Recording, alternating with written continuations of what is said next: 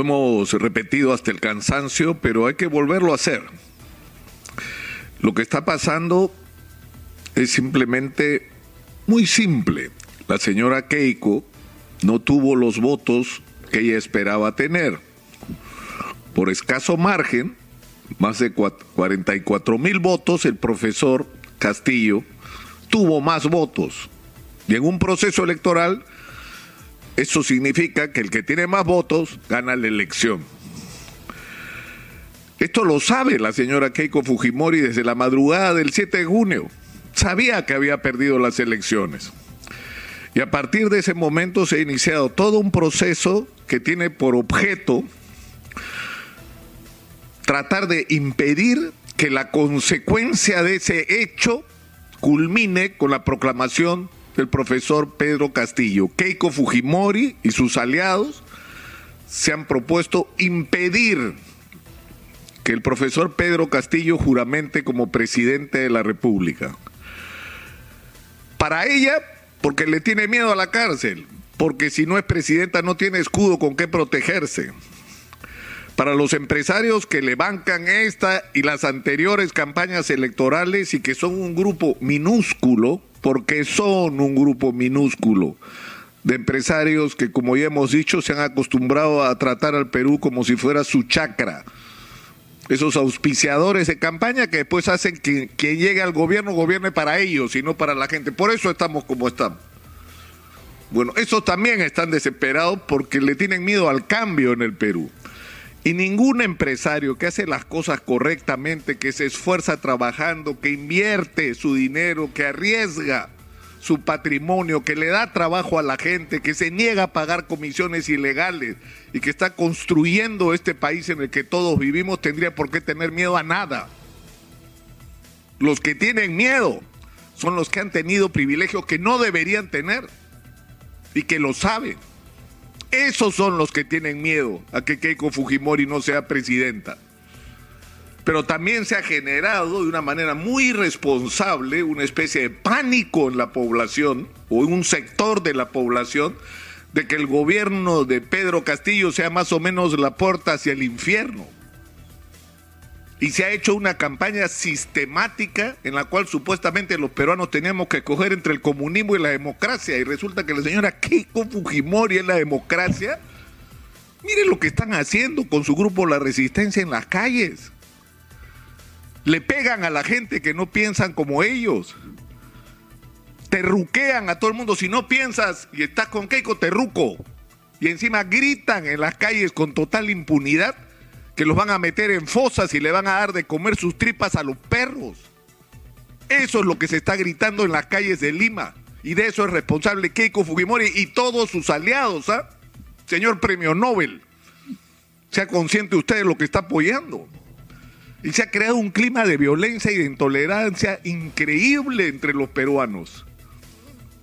Como si estuviéramos separados los peruanos entre los que están con el comunismo y los que están con la democracia.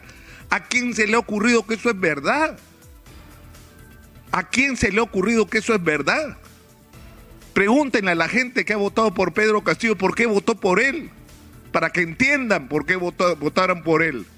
Pues quieren que las cosas cambien en el Perú porque no están bien. En un país maravilloso no puede ser que haya gente que le haya estado pasando tan mal porque se ha gobernado mal en el Perú y quieren que se gobierne bien, que se gobierne para la gente y no para los cuatro o cinco grandes empresarios, para que lo que se ha gobernado todos estos años. Y los defensores de la democracia, entre comillas, no solamente golpean gente en la calle, agreden al presidente o al jefe de la OMPE en el Club Regatas, que teóricamente promueve el fair play, el deporte, el respeto mutuo, que es un espacio familiar y agreden al jefe de la OMPE como si hubiera hecho algo mal y el presidente del club lo justifica. Ese es el clima de violencia que se ha creado. Porque es lo mismo, ¿ah?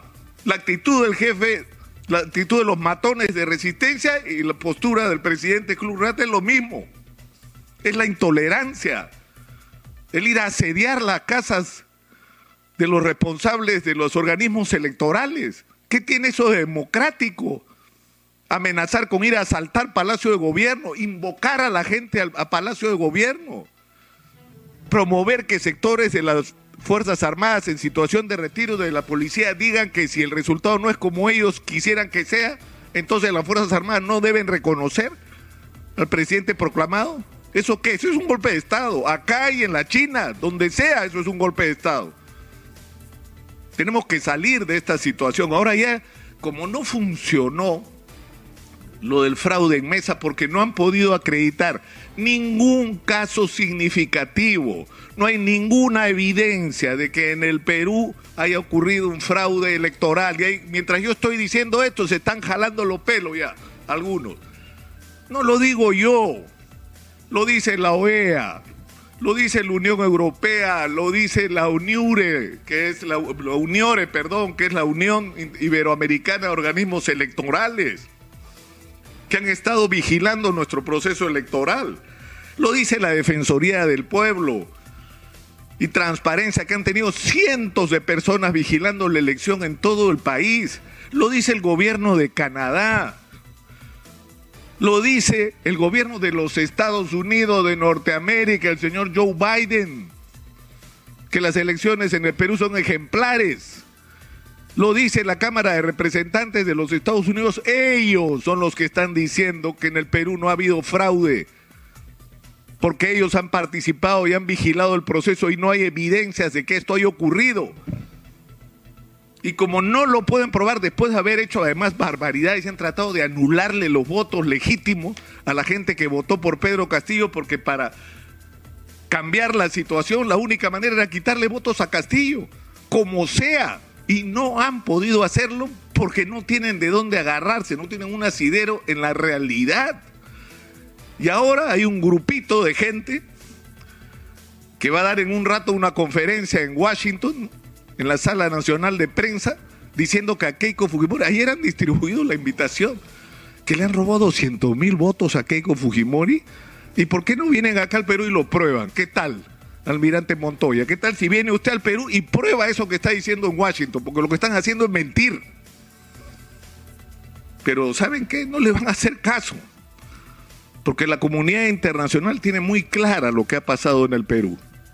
Que la señora Keiko perdió, que la señora Keiko no quiere aceptar ese resultado y que es capaz, una vez más, siguiendo la tradición familiar, de llevarnos a un golpe de Estado que a diferencia del 5 de abril del año 92, no es un golpe de Estado, que va a contar con el respaldo incondicional de las Fuerzas Armadas y menos aún con el respaldo de la mayoría de la población.